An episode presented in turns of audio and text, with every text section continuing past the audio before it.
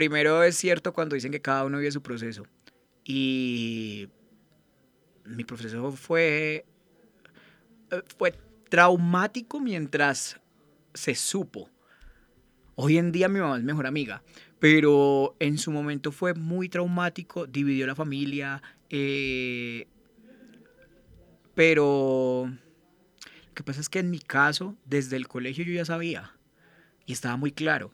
A mí me empezó a dar claridad muchas cosas en la vida desde muy temprana edad, precisamente porque como yo ya era un niño que trabajaba, mientras mis compañeros salían del colegio a disfrutar, a pasear, no sé qué, yo salía a trabajar.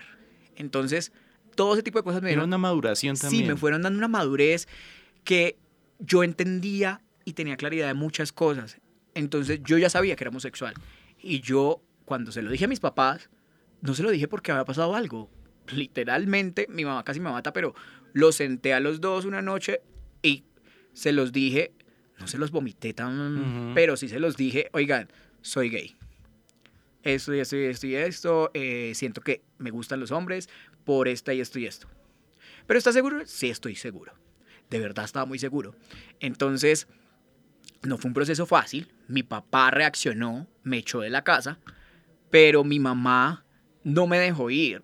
Y yo estaba tan seguro, no es de la arrogancia, estaba tan seguro de lo que sentía por todas las herramientas que te digo que tenía, que yo de verdad me iba a ir. Y yo, bueno, me voy para una habitación y vivo solo, pues ya trabajo. Eh, entonces yo lo único que recuerdo de ese proceso es que le dije a él, porque él me gritaba muchas cosas. Mi papá es homofóbico. Eh, y entre todas las cosas que me gritaba, yo le dije, ¿sabes qué? Yo creo que eso fue la piedra, yo fui la piedra en el zapato de mi papá en muchas ocasiones porque siempre lo enfrenté. Tengo una hermana que es mayor, pero mi hermana siempre fue más pasiva y se quedaba callada. Mientras que yo me la enfrentaba y en una de esas, y esa noche le dije, es que yo no estoy de acuerdo con tu figura de ser hombre, porque tu figura de ser hombre es pegarle a mi mamá, eh, es faltar en la casa, es tener muchas eh, mujeres, aparte de mi mamá, ser infiel, y esa no es mi figura de hombre. Yo a esta casa traigo comida a mis 15 años. ¿Te parece justo? Eso es un hombre. Entonces, cuando yo lo enfrento y le, y, le digo todas esas cosas, mi papá se le desdibuja su hijo. Y empezamos eh, a pelear y a chocar muchísimo. Y a partir de ese momento, no fue no era fácil la relación antes de, después de eso mucho menos. Pero mi mamá empezó a entenderlo y mi mamá, yo me recuerdo mucho que mi mamá me decía, yo pensé que usted al otro día se iba a poner una peluca y una falda cuando le confesé que era gay. Mamá, eso no pasa. Bueno, en mi caso no pasa. Sí, ahí ya. En mi caso no. Porque yo no, nunca, como te decía ahora, me abanderé. O sea, y mi intención nunca fue esa. Y nada iba a cambiar hacía parte de mí y siempre, hasta hoy en día, siempre he querido que eso no sea lo protagonista en mi vida. Y no porque no me siento orgulloso, me siento orgulloso de quién soy, pero yo tengo muchas otras cosas más. Y yo no quiero llegar a un lugar y decir, hola, mucho gusto Santiago, soy gay. Porque no es lo único que resalta de mí. Vuelvo y te repito, estoy orgulloso de lo que soy, de lo que siento. Pero yo tengo muchas otras cosas.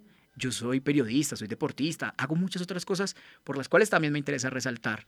Entonces, mamá apenas vio, mi mamá apenas vio que todo continuó su rumbo, que todo era normal, dentro de lo que cabe la palabra normal, no se van a alterar, pero dijo como, ah, o sea, está bien, lo sintió bien, no hay ningún cambio brusco. El apoyo de la mamá, que no es la mamá, ya, que venga el mundo y... Total, de eso siempre pensé yo, entonces, pues nada, como mi mamá continuó viendo que yo estudiaba, trabajaba, eh, dijo como, bueno, esto es completamente normal, aquí no va a pasar nada, nadie ha muerto ni nada. Y lo entendió, pero no fue un proceso tan fácil. Mm. Fueron meses, meses. Y hoy en día, pues mi mamá eh, no solo es mi mayor orgullo, sino porque también está cumpliendo sus sueños a sus 61 años, sino también porque se convirtió en mi partner, en mi equipo, y ella la que le cuento todo. Después vinieron uno que otro novio y eso fue otro proceso para que ella lo pudiera entender. Pero hasta terminaba amiga de mis novios. Entonces, ya.